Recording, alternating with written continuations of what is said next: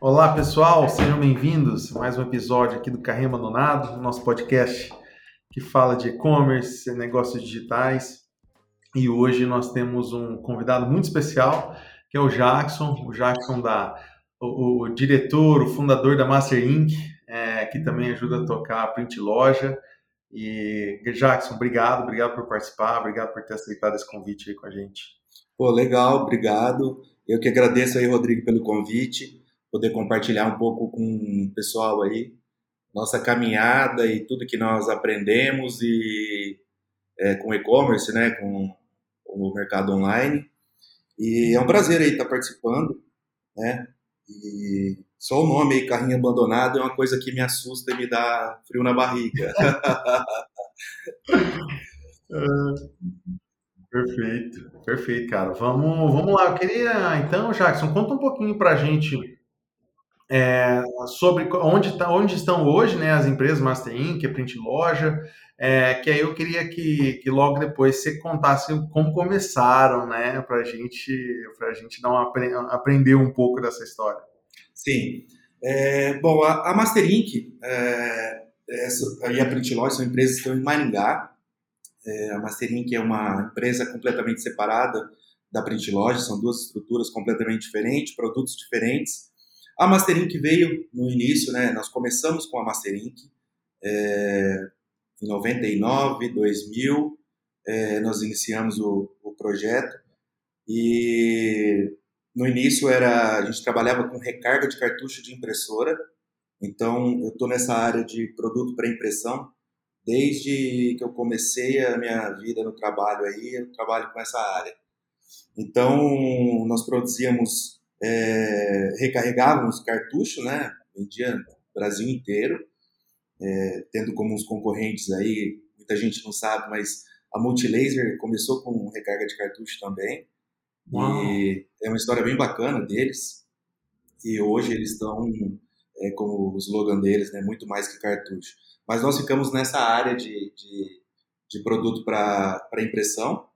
E a Print Loja veio depois, é, é, eu continuo na, na, na Master Inc., mas a Print Loja foi uma continuação de um projeto que eu sempre quis e que eu consegui com a ajuda de outras pessoas que esse projeto andasse e, e tem feito bastante sucesso. E assim, eu acompanho de perto, não dentro da operação, mas é, faço uma parte do departamento de marketing da, da Print Loja. E um projeto bem bacana que tem vendido aí, atendido milhares e milhares de, de clientes no Brasil. Pô, que legal, que legal.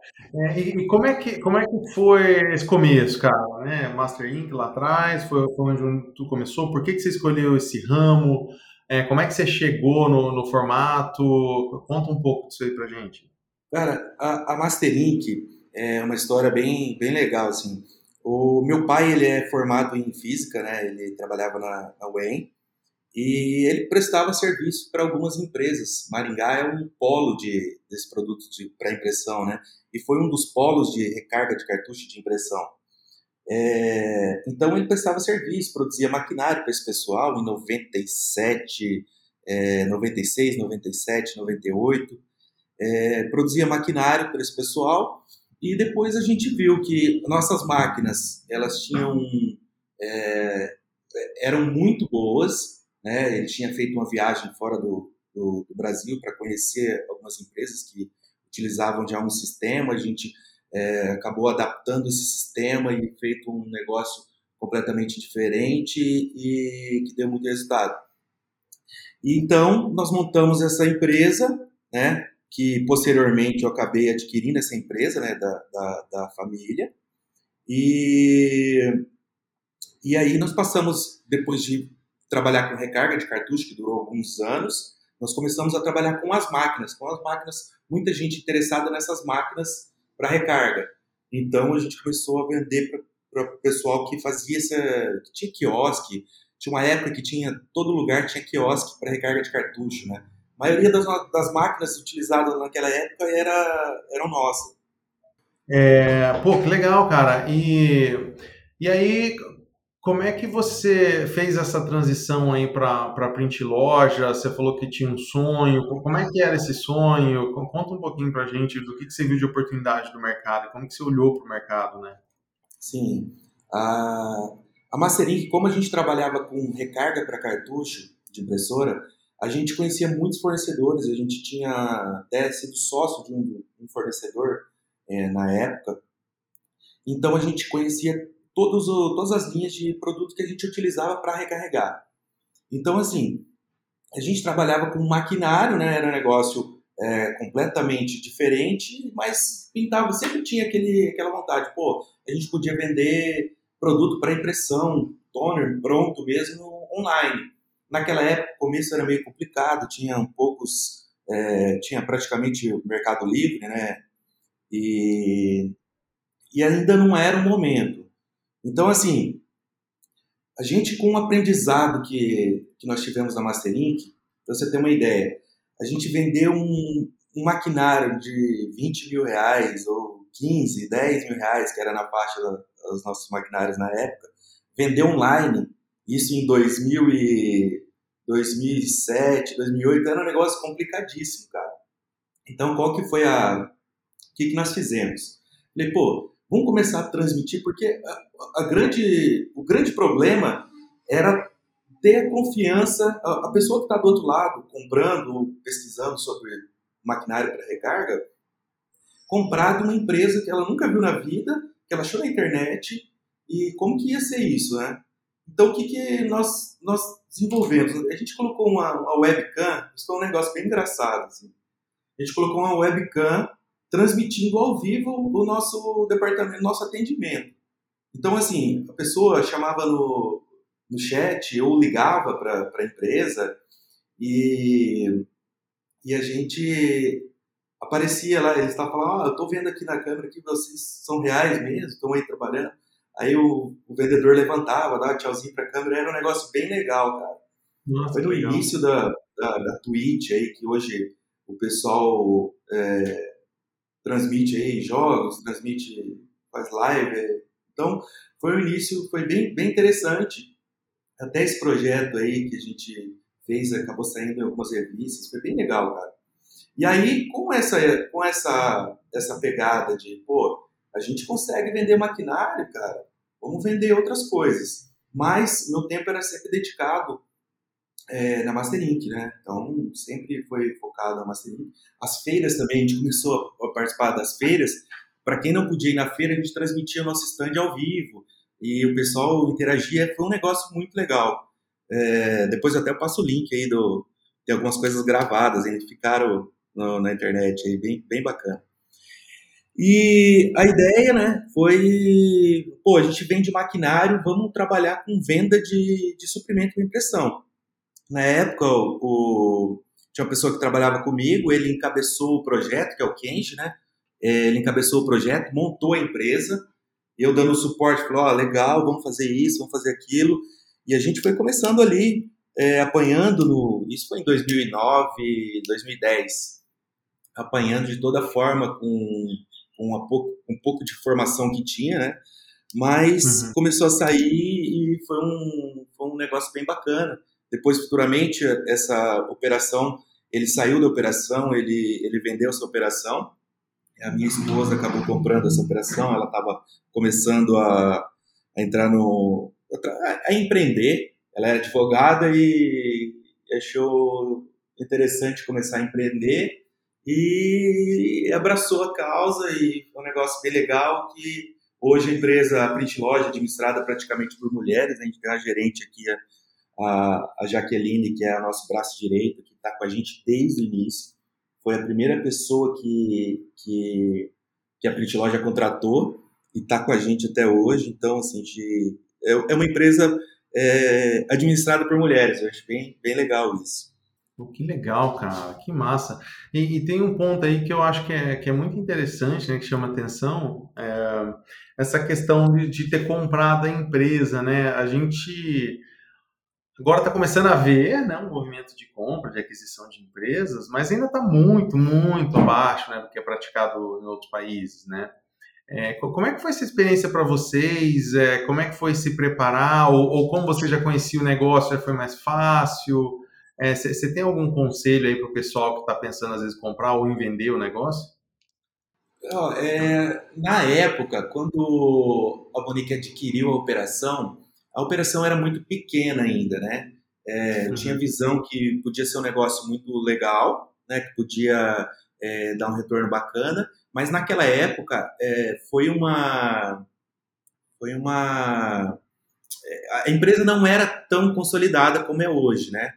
É, posteriormente tivemos a, a, oportunidade de vender a, a, a Print Loja para um grupo de fora do Brasil e mas é, além da, da parte burocrática não é tão simples é, quem está fora do, da operação, quem está fora do Brasil não entende a complexidade que são uh, a parte tributária, né?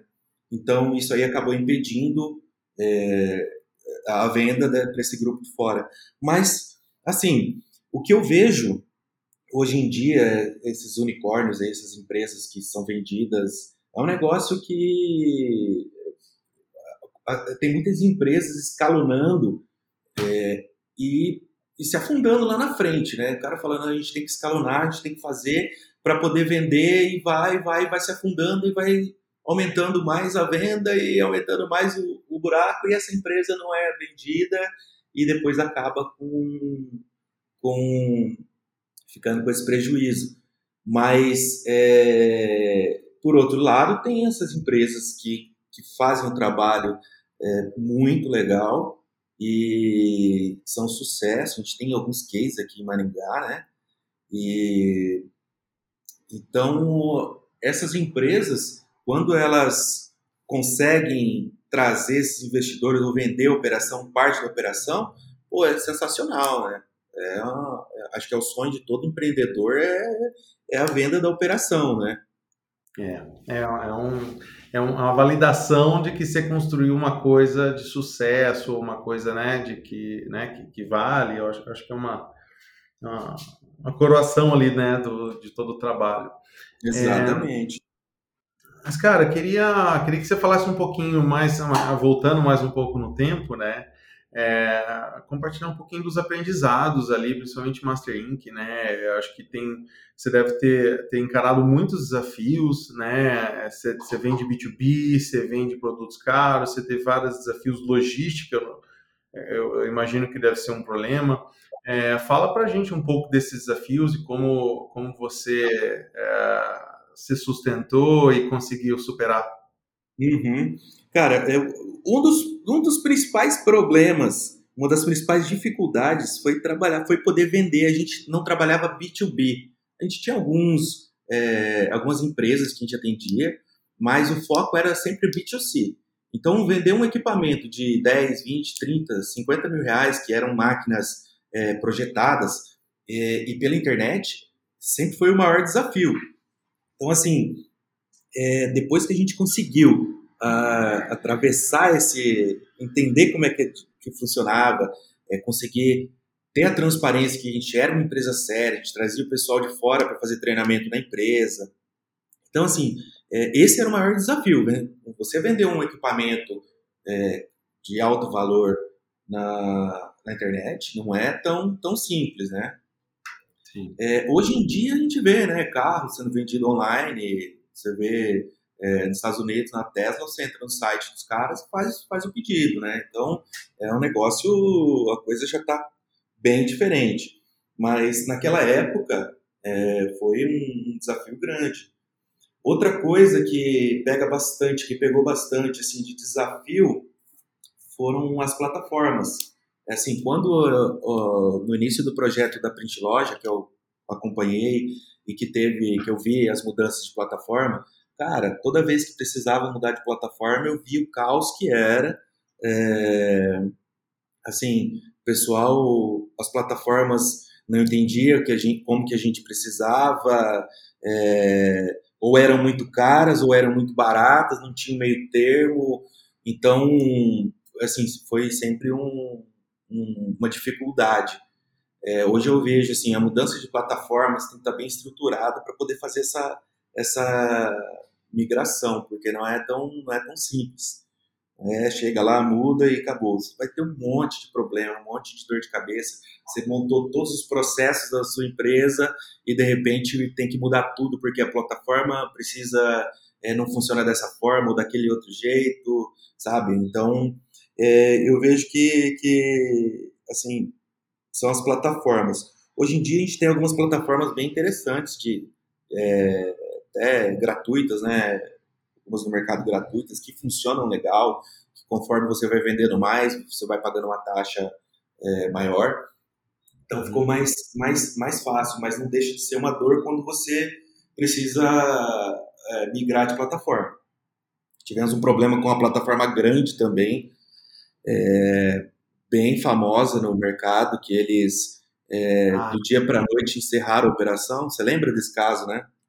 Sim, eu lembro, a gente conversou aquela vez, foi bem na época. Né? Exatamente. Para nós não foi tão prejudicial, porque assim, eles tinham um gateway de pagamento na época, né? E, e eles forçavam as empresas a, a, a ir para aquele gateway, que eram deles, né? empresa é multinacional tudo.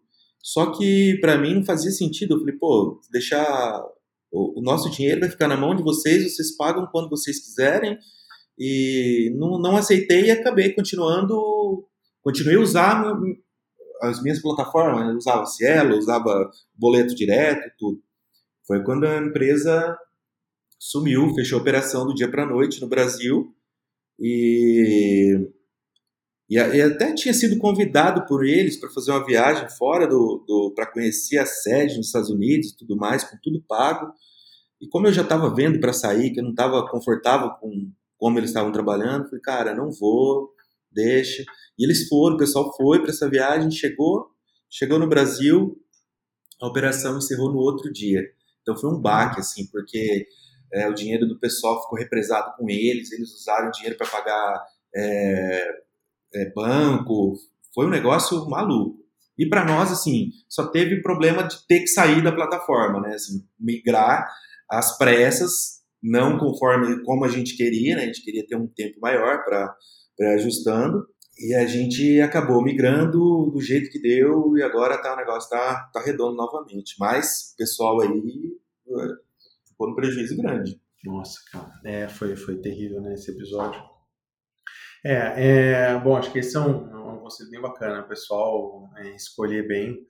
É, cara, fala pra gente aí alguns dos erros que você cometeu que você hoje, olhando para trás, não, não cometeria de novo. Os erros que eu cometi Cara, uma coisa que eu acho bacana que para quem assim está começando com o e-commerce ou quem está é, no e-commerce já, já, já está trabalhando com e-commerce assim é, são muitas ferramentas hoje que a gente vê né a gente está é, nesse meio você recebe e-mail todo dia uma ferramenta nova alguém querendo vender é, alguma coisa então uma das coisas assim que eu falo é ir devagar, começar começar devagar sem, sem, sem querer atropelar as coisas, né? Como eu falo, né? É, é passo a passo, você vai passo a passo, começa com uma estrutura simples. Às vezes o cara quer começar um, um, um e-commerce e já sai contratando a melhor plataforma que vai pagar uma grana e a operação dele é tão simples e enxuta que não tem sentido nenhum. Então, assim, são, muitos, são muitas ferramentas que tem mercado hoje e para o pessoal ficar sempre, sempre de olho. Isso aí é um. Eu já cometi esse erro de acabar entrando em várias ferramentas ao mesmo tempo e depois quebrando todos os processos internos. Aí tivemos que recuar, parar, voltar atrás. Então, isso é uma das, uma das, das coisas assim, que, que eu acho bastante. É, é, ficar bastante de olho, né? Isso é um erro comum. E às vezes a pessoa também quer montar uma estrutura, quer montar um e-commerce, já sai pegando um, um, espaço gigantesco porque vai ter não sei o quê, que precisa ter um estoque grande. Cara, vai crescendo conforme a, a sua estrutura vai, vai pedindo. Não queira atropelar as coisas. Né? A não ser que você tenha um, uma grana, um investidor por trás que vai que vai calçar esse estoque que precisa, vai ter que ter esse espaço, aí é coisa diferente. Mas não é a realidade da maioria das pessoas, né, dos empreendedores nessa área. Então é step by step. Sim. É, cara, eu, eu queria até perguntar a tua visão, né? A gente vê é, bastante essas situações, né? Você mencionou lá atrás, né, de empresas que estão crescendo e, e, pegando capital para crescer, injetando, injetando e não olhando para o lucro. Você tem empresas é, como você aí, né, que foi crescendo e, e crescendo na raça e reinvestindo e tal. É, as pessoas ficam muito em dúvida, né, é, o, o caminho para seguir, né, porque existe hoje o caminho caminho de buscar investimento está cada vez mais aberto, né? As pessoas estão cada vez mais abertas uhum. a investir é, em empresas novas, em, em, esse investimento de mais risco, porque o juro tem caído, né? Então tem cada vez mais se torna atraente. Em outros países já isso já acontece com, com muito mais volume, né? Uhum. É, mas tá, se, se, você fosse começar, né, olhando ou, ou até hoje, né, olhando para o negócio, é, como que você enxerga? Você acredita que é melhor ir no, na raça, dinheiro próprio, às vezes pegar um empréstimo no banco, ou buscar investimento? Como é que você enxerga essa estratégia? Tá, é, como eu vejo, é, eu vejo da seguinte forma: é, é na raça é obrigatório, não tem, não, é, tendo muita grana e não é na raça que vai ser, né? Mas é, eu vejo assim, é, não se precipitar, porque às vezes você acaba esbarrando com. Como a gente tem um, um sistema tributário bem complexo, é, você começa a fazer conta do seu, do seu negócio, ou do seu negócio que, que vai. A empresa que você vai criar, e você acaba pulando algumas etapas e esquecendo algumas coisas ali que é, uma consultoria ou uma empresa aí poderia é, assessorar. Então, assim, às vezes você está trabalhando com um produto, um tipo de produto, é, que tem uma carga tributária que é absurda, que não está. Você não chega aí e é, simplesmente acha ali a carga tributária é, daquele produto. É, é, um negócio complexo. Então, assim, é, você é, começar com o pé no chão sempre, né? Começar com o pé no chão e buscando, assim, precisa de, de recurso bancário, vai atrás, mas depois que você já tenha conhecimento legal sobre o assunto.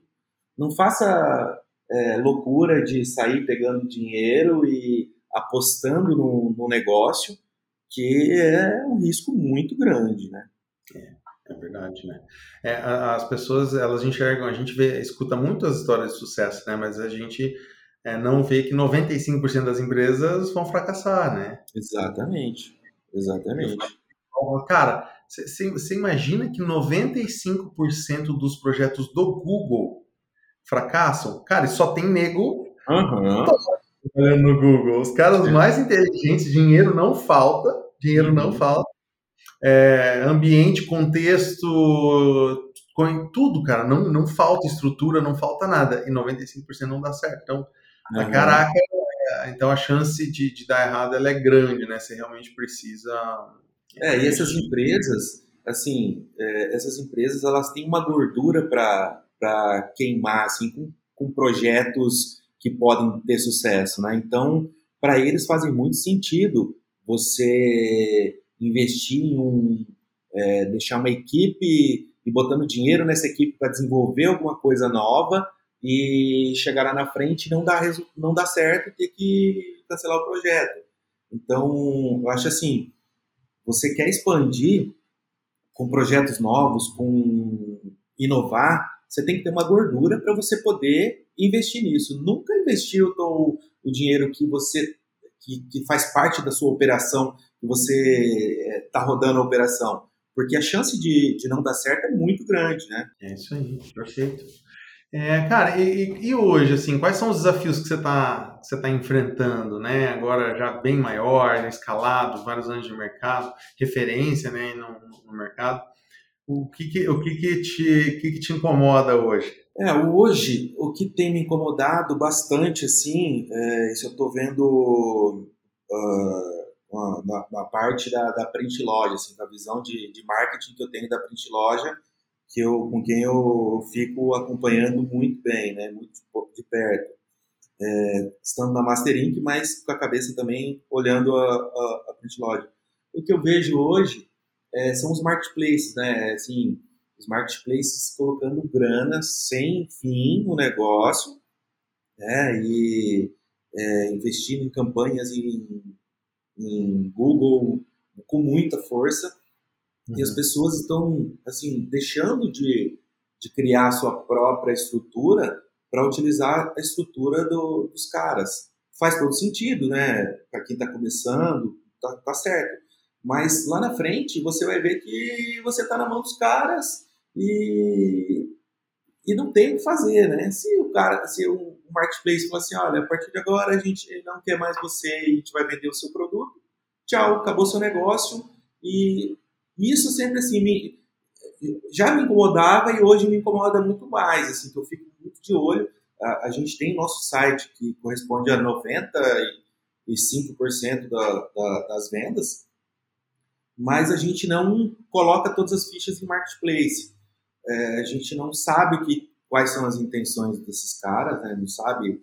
É, existem vários casos fora do Brasil que o marketplace atravessou o, o, o vendedor, né? até com fornecedor. Já vi casos de o cara ir no o marketplace ir no fornecedor comprar todo o estoque e tirar o, o cara da jogada eles têm todas as informações, né? Eles têm tudo, todas as informações. Em alguns marketplaces também, os caras pedem a nota fiscal de entrada do produto. Então, você praticamente dá tudo pro cara, né? É, teu know-how, teu aprendizado. Então, assim, quando a gente entrou em marketplace, a gente foi bem, com bastante receio, é, não pegando informação do nosso site para não conflitar com busca orgânica em Google, então, assim, é, foi um negócio bem criterioso e que eu sempre tenho pé atrás. Assim. Marketplace hoje eu acho que é uma é, é, excelente, os caras vendem, né? Apesar da comissão ser bem alta, né? Em alguns casos, mas eu acho que não apostaria em todas as fichas. Fortaleceria o site, desenvolver um, um desenvolver um relacionamento com um cliente direto com o seu site. Eu acho que é é primordial. Ah, perfeito, cara. Show de bola. Cara, muito bom, Jackson. É, obrigado, cara. Obrigado por compartilhar a história. Parabéns pelo sucesso. Muito legal mesmo. E é isso aí. Até a próxima. Obrigado mais uma vez. Oh, legal. Obrigado, Rodrigo, é, por participar. E estou à disposição. Qualquer coisa, a gente pode conversar novamente sobre determinado assunto. A gente está tá na área. Perfeito. Combinado, meu amigo. Obrigado, um abraço. Outro. Tchau, tchau.